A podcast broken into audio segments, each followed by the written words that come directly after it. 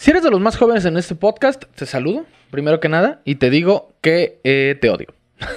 te odio por haber nacido ya con el internet hecho, eh, porque nunca te tocó llevar una lámina o una biografía o una monografía, que creo que era lo mismo que una lámina, a la escuela. Eh, nunca te tocó estar en la maldita televisión sentado cambiando de canal y que no encuentres absolutamente nada que ver y tenías que apurarte porque ya le iba a tocar a otra persona ver la televisión, nunca te tocó eso, entonces, fuck you, te odio. si tenías cable tenías 100 canales más que los demás y aún así podías cambiar la televisión por horas y que no hubiera absolutamente nada que ver, entonces, te odio, y quería comenzar el, podcast diciendo eso. Te odio, te envidio mucho, maldito desgraciado, escuincle bastardo. y sobre todo, eh, no sé, supongo que nunca te tocó, porque yo ya no he visto en, las estéticas y eso, pero nunca te tocó ir a una estética o un consultorio y tener que estar viendo unas pantallitas que colgaban en el rincón del consultorio, del estético, de lo que sea, y tener que estar viendo esa pantalla porque la única otra opción era ver revistas rezagadas de meses anteriores de TV Notas y esas chingaderas. este, ¿No te tocó tener que scrollear en los, en los canales y ver la oreja, muchachitas como tú, la fea más bella? Que si tú, si tú eres de, esta nueva generación, tienes la libertad de, consumir lo que se te pegue la puta gana en internet. Tienes la libertad de, ver contenido ilimitado en canales ilimitados, lo que se te pegue la gana de cualquier estilo, de cualquier género, lo que sea, Netflix, YouTube, eh, Prime Video, Twitch, TikTok, Takataka o esas cosas que consumen los, los jóvenes ahora. Que cabe aclarar, este, eso no deja que te odie, no significa que no te quiera. no te quiera porque tienes, tienes, eh, tienes contenido ilimitado y aún así estás aquí escuchándome. Entonces, muchas gracias. Te mando un abrazo, aunque te odie. Em, ¿Y de qué sale esto? Bueno, pues recordé cuando yo era joven, ya que como les dije, cumplí años la semana pasada. Eh, y recordé cuando era joven y muchas personas me decían que la televisión era una basura, que la televisión era un instrumento de control mental para, para atontarte y, ya sabes, era como la, forma más eh, fácil para creerte intelectual. Era como decir, no, yo no veo televisión, la televisión, Televisa te idiotiza, ¿sabes? Cuando Televisa era como la única opción. Eh, decían que, que, y pues sí, las, las, las televisoras este, siempre han ofrecido contenido culero. Y ahora casi 10 años después de eso, 10 eh, años después de que el Internet se apoderó del mundo en su totalidad, 10 eh, años de que, de que comenzamos a abrir este panorama de ver lo que se nos pegue la chingada gana a la hora que se nos pegue la gana, todavía vivimos en un mundo en el que en el que Betty la Fea lleva más de tres meses en tendencia en Netflix. Y, es, y, el hecho de eso me hace pensar una cosita. Espero que las personas que estén escuchando esto estén de acuerdo conmigo. Pero el hecho de que shows como Betty la Fea lleven más de tres meses de tendencia en Netflix o de que hace unos años todavía, pero semana con semana veías en tendencias de YouTube, eh, no sé, ventaneando, ¿sabes? Te enterabas del chisme de Alfredo Adame. ¿Sabes? El hecho de que esas cosas sigan siendo tendencia ahorita que tenemos contenido ilimitado, significa que quizá en realidad la televisión solo ofrecía, no, no era la que ofrecía basura para tontarnos. Quizá la televisión solo ofrecía la basura que nosotros los tontos queríamos consumir. ¿Hace, hace sentido? ¿Tiene, ¿Tiene pies y cabeza lo que estoy diciendo? Ok. Eh, espero que sí. Mi punto es ese, la tele te ofrecía basura porque era lo que la gente deseaba consumir. Ahora que el Internet te ofrece todo, aún así tú decides consumir la basura. Aún así estás viendo, viendo ventaneando la pedeada dama en Internet en lugar de ver un documental. En lugar de enterarse de los secretos de la vida. En lugar de buscar información que pueda ayudar a salvar tu alma. Estás viendo Betty la Fea la fe más bella, esa madre que es la misma mamada, estás viendo, estás viendo Betty la fea por onceava vez en la tele. Entonces, maldita sea, casi derramo, casi derramo el café en mi teclado. Y eso iba a ser una catástrofe. ok, supongo que Dios le gusta a Betty la fea y no quiere que me meta con eso. Eh, si tan solo tuviera papel aquí, tengo un cubrebocas. Ok, lo limpié con un cubrebocas. Listo. Em, perdón. Eh, en este capítulo, como les comenté desde desde el el capítulo pasado vamos a mencionar una teoría de conspiración que tiene que ver justamente con uno de los programas más populares de allá por el año, ¿qué te gusta? 2000.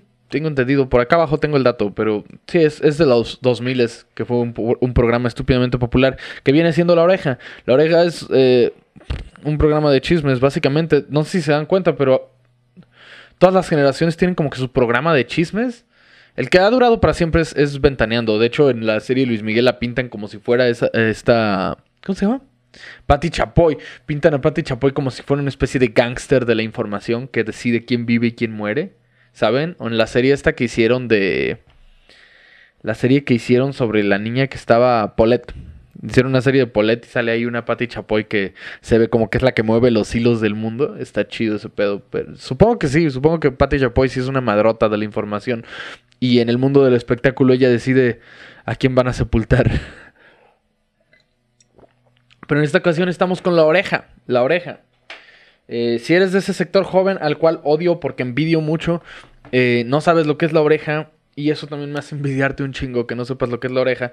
Pero te lo voy a platicar para que podamos estar todos en el mismo canal. La oreja. Antes que nada, ok, La Oreja es, es un show que afortunadamente yo tampoco, yo tampoco le presté mucha atención de, de, de morro, ¿sabes? Eh, casi que sé exactamente de qué trata hasta que llegó el momento de hacer este episodio. Claro que he visto, eh, antes de que me digan, ay, sí, te quieres hacer el interesante. No, güey, o sea, neta, neta, en, en mi vida sí he visto la oreja precisamente porque la estética lo ponían y esas cosas, pero nunca estuve como que muy al tanto de qué era lo que sucedía en la oreja. Yo solo sabía quién era Origel hasta que llegó este día en el que en el que estaba haciendo mi research para traerles este hermoso episodio del podcast para hacer mi tarea. Yo solo sabía quién era Pepillo Origel, las demás no sabía quién era. Y de hecho tengo entendido que la, alineación original no, se, no permaneció por siempre, que yo sepa. Pero bueno, este... La Oreja. En el año 2000, aquí está, 2002 a 2007, La Oreja era un programa de chismes o noticias de espectáculos, que pues es chismes, gossip, eh, muy popular al nivel, de, al nivel de ventaneando. Para estos años, La Oreja estaba a la par en, rating que muchos programas que ya eran como de culto, que el Ventaneando es como el Led Zeppelin de los programas de chismes. Esa es la cosa. La oreja estaba conformada por conductores, eh, los conductores más putos osos del mundo, tengo que decir. Pero Pepillo Origel, eh, Flor Rubio, Verónica Gallardo y un personaje pseudocómico eh, que se llamaba Tere la Secretaria.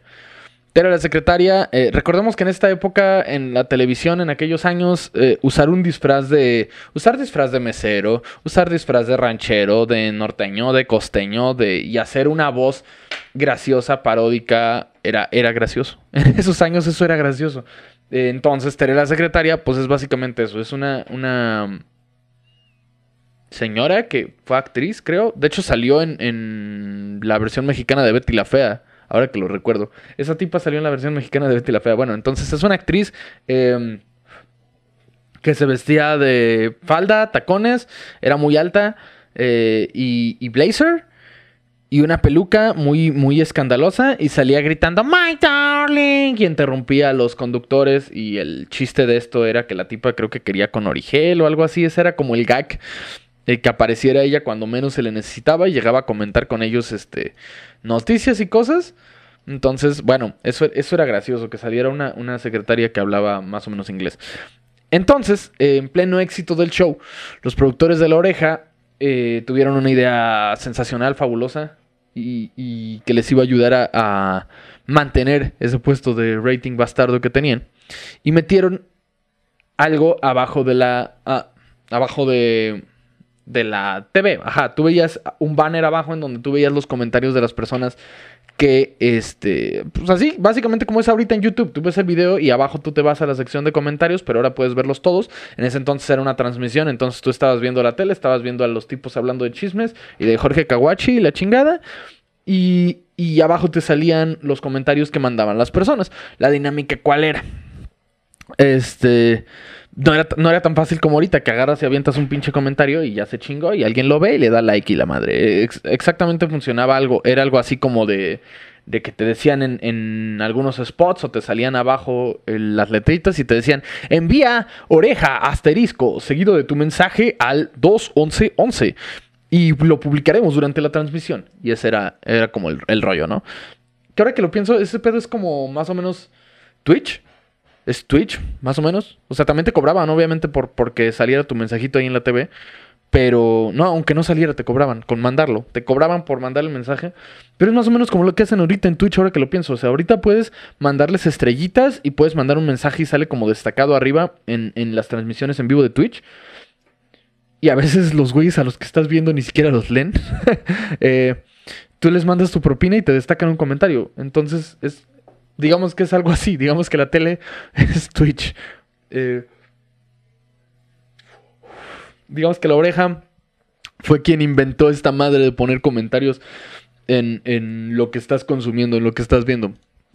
Podría decirle, al menos, al menos, para México, seguro en algún otro país ya, ya sucedía. Este, entonces tú mandabas tu mensaje, te cobraban 20 baros para que saliera el mensaje y en, había como un filtro para que no salieran como groserías y estas chingaderas o mensajes amenazadores o que no venían como que muy al caso con la con la noticia, mentadas de madre, que de hecho sí se llegaron a filtrar mientras no usaras groserías, había algunas que pues aparecían. Este, ya saben, eran tiempos más eh, rupestres, tiempos más rupestres. Hasta aquí todo bien. Algún pinche ocioso le escribía a los conductores, ay, no estoy de acuerdo, Origel. Cibernético definitivamente va a palear a Jorge Kawachi. Ah, saludos de Catepec. todo, todo mal escrito porque seguramente te daban un límite de caracteres o, o yo qué pinche sé pero bueno, lo que intentaba era, era, lo que intentaban en este show era, era, lograr como una retroalimentación del público con el fin de atraer más gente. Que la gente dijera, no mames, puede salir tu mensaje. A ver, todos vamos a juntarnos a ver esta madre porque va a salir el mensaje que mandó Paquito saludando a su abuelita. Eh, que aunque suena una pendejada, como ya dije, eran tiempos más rupestres y así funciona Twitch y sigue siendo un, sigue siendo un highlight de, de, plataformas como Twitch, imagínense hace unos años, ¿no? Entonces, para mediados del 2004, eh, por ahí de... Estoy saturando y no me había dado cuenta, perdón. Eh, para mediados del 2004, por ahí de septiembre, cuenta la leyenda que el programa La Oreja comenzó a recibir eh, muchas quejas de parte de algunos televidentes que decían que en la pantalla aparecían algunos mensajes que igual que al perrito del meme les causaba ansiedad. Pero lo curioso era que eh, no eran mensajes como, no eran groserías, no eran este, mensajes como que dijeran algo que de verdad le pudiera causar una incomodidad justificada a, los televidentes, sino que en, en, la sección de comentarios aparecían a una velocidad más rápida que los, que los mensajes eh, normales aparecían palabras aleatorias que no tenían al parecer ningún sentido entre sí ni relación con la noticia de la que estaban hablando. Entonces, estas, estas palabras que aparecían aleatoriamente, aleatoriamente, que con mi dislexia, que aparecían aleatoriamente entre, entre los mensajes de esa madre, muchas veces para muchas personas pasaban desapercibidas. Y como dije, pues duraban, duraban un chingo menos que, que que lo normal, ¿no? Entonces hubo algunas quejas de que esas palabras, este, a pesar de que apenas las alcanzabas a, leer, se supone que se quedaban impregnadas en tu cabeza cuando las ponían. O sea, tú, leías ahí zorro, casa, rojo y, se te quedaban, se te quedaban en la cabeza grabadas, ¿no? Digamos. Eh, presuntamente hubo, hubo algunas quejas al programa que fueron silenciadas eh, también por, por, personas que sufrieron ataques epilépticos o episodios cortos de amnesia viendo el show. Entonces, este, básicamente la oreja era como algo así como digamos que el Pokémon de aquel tiempo, puede ser. Eh, y ahí les va la parte, la parte como gruesa de esta madre es que según una historia que se publicó en, en Twitter, y que según esto circulaba en aquellos años, es que una espectadora, precisamente de este show de La Oreja, que veía el programa continuamente en su horario estelar, La Oreja tenía como varios horarios, este, al parecer salía como de 2 a 3 y a veces de 4 a 5, una cosa así, y a veces tenían seguido... Em, transmisiones especiales los sábados. Cuando había como algún chisme muy candente y querían dar una actualización, los metían a la de huevo ahí los sábados. No sé qué chingados tenían que quitar para que saliera una transmisión especial de la oreja, pero los sábados a veces salían. Les digo, era un programa que tenía eh, mucho highlight, pero esta señora lo veía en su horario estelar. Y eh, la historia viene de parte del hijo, supuestamente. El hijo estaba rascándose las pelotas cuando de repente escuchó que su madre comenzó a gritar. Eh, el hijo bajó la escalera, llegó para saber qué chingados sucedía y encontró a su madre en el piso teniendo como arrastrándose como larva, retorciéndose y se estaba, se estaba rasguñando la cara. Eh, mientras decía como no dejes que mm, decía cosas como no dejes que me agarre o quieren que me vaya o ah, ¿sabes? Eh, entonces perdón que me ría, pero la imagen me parece muy dramática. Eh, entonces me río para liberar la atención. Pero bueno, estaba la señora tirada gritando que quieren que se la lleve y gritando ¡Ah! Y eso fue como un, orgasmo de mona china, perdón, estaba gritando ¡Ah! Y cuando el, hijo le preguntó qué era lo que sucedía, la señora no pudo decírselo, solamente volteó hacia la pantalla. Y ahí fue cuando el morro vio la cara de Origel y justamente apareció por abajo uno de esos mensajes con letras aleatorias. Entonces en ese momento para el hijo todo tuvo sentido. La mamá estaba teniendo un ataque porque estaba viendo la oreja y estaba viendo la horrible cara de Pepillo Origel. Y debajo de él estaba uno de estos mensajes. Entonces obviamente estos mensajes le habían provocado esa reacción a la señora madre. Tras salir esta historia a la luz, este, se vinieron muchos, bueno, no a la luz, pero empezó a hacer como que el, el, el guateque con esta historia.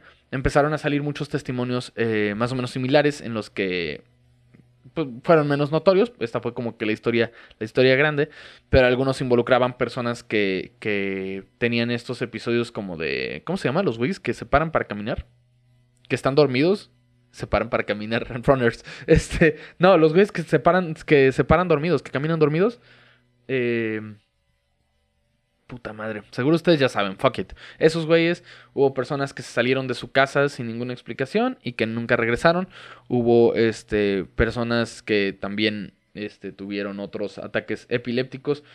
Y hubo personas que solamente decían que se les quedaban grabadas las, las, palabras que salían en la oreja todo el puto día, randommente, después de ver estos mensajes, ¿no? Eh, y ah, otros que escucharon leyendas relacionadas con estos. El clásico de que, ay, no, este. Paquita tiene un primo que dice que, que, mató a su hermano porque vio la oreja, ¿sabes? Y empezaron este, este tipo de, de leyendas.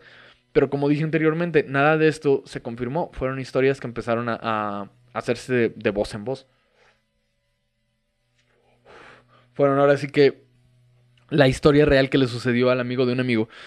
Eh, y como podrás darte cuenta seguramente, o espero que te puedas dar cuenta eh, para este punto del episodio, estas historias que les acabo de contar son una puta jalada. son una pinche jalada, por eso me he estado también riendo, porque dije, no mames, neta, sí se la mamaron. Eh, la historia principal, que se supone que confirma toda esta absurda y exagerada eh, teoría, tiene elementos muy pendejos como la señora gritaba y estaba la cara de Ojigel. O sea, cliché. Es como cuando te dicen, aquí antes era un panteón y si te quedas hasta tarde te aparece una niña. Una mamada de esas, ¿no? Eh es absurdo. En toda la historia no dicen ningún nombre. No dicen, este. No, no salen los nombres de las, de las supuestas víctimas. Perdón. Ah. Se habla de una denuncia formal de una persona del centro del país que igual no da ningún nombre. Y además, este. Pepillo Origel de verdad nos debe dar miedo. Pepillo Origel es alguien que debería darnos miedo. ¿Alguien recuerda cuando hace, hace unos. como un mes más o menos, ya estaba la pandemia? No, pues la pandemia llevó ocho meses. Está cabrón. Bueno, dentro de estos ocho meses, este, después de marzo más o menos, Pepillo Origel salió en, un video en el que casi lloraba porque, porque alguien disparó en algún parque y le estaba paseando con sus perritos y estaba muy, muy asustado porque le asustaron a sus perritos, a los que se refiere como mis niños em, o mis hijos, algo así. Entonces, no, no, no, no, mi intención no es, no es tu, no es como burlarme de Origel por asustarse con un disparo ni por proteger a sus hijos. Quizá yo haría lo mismo, pero en la teoría lo intentan poner a ese güey como la persona que intentó ocultar esta información. Eh, bla, bla, bla. ¿Tú crees que este güey va a meter mensajes subliminales de control mental para hacer que las personas les den espasmo? ¿Qué, es, ¿Qué gana Origel con que una señora se tire al piso y se ponga a gritar, me van a llevar? ¿Sabes? Eh, hay quienes dicen, cuando resurgió esta madre hace unos meses, hay quienes dicen que esto lo hacían porque así mantenían la atención este, de las personas que lo hicieron eh, intencionalmente y dejaron que se propagaran estas historias para que muchas personas por morbo empezaran a ver la oreja y le siguieran dando.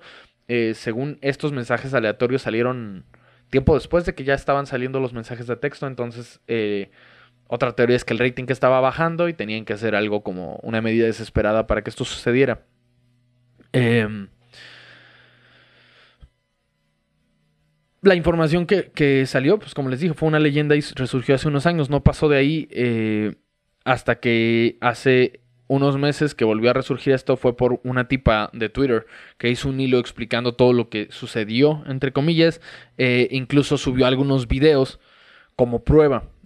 Los videos ya, ya hay varias personas que se dedicaron a, desmentir en internet y encontraron que la tipa los editó nada más para hacer pruebas sobre estas leyendas urbanas. El hilo en el que explican más o menos con detalle los sucesos, entre un chingo de, comillas, que sucedieron aquí, llegaron a, a más de 20.000 personas interactuando en Twitter, solamente con etiquetas, compartiendo, este, compartiendo su sarta de pendejadas, comentarios, likes, lo que sea. Llegaron a más de 20 mil personas. Fácil. Esas son las interacciones. Después de ahí, Twitter, entre más interacciones tenga, más se lo sugiere a otras personas. Y a partir de ahí, este, muchas personas volvieron a creer en esto de que Origel es un. Es un Anton LaVey de, de los programas de chismes. Es un, es un, maestro satánico de los programas de chismes.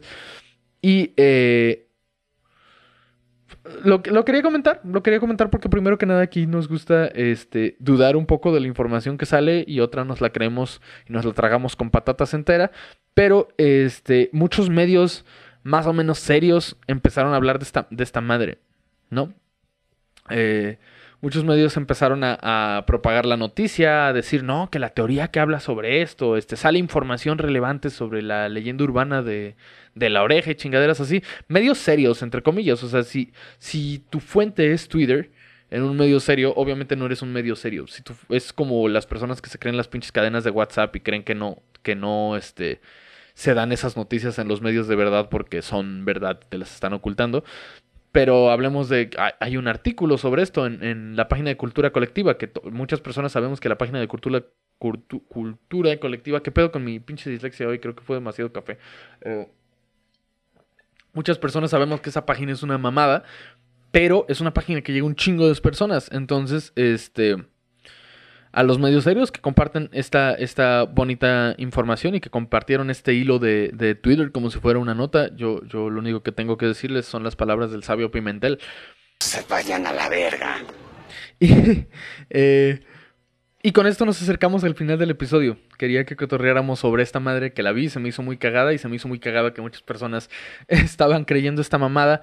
Muchas gracias por venir a otro episodio del Das Podcast. Compartan este capítulo con su amigo, el que cree todavía que las canciones de Alejandra Guzmán tienen mensajes subliminales. Y... Em, ah, mierda.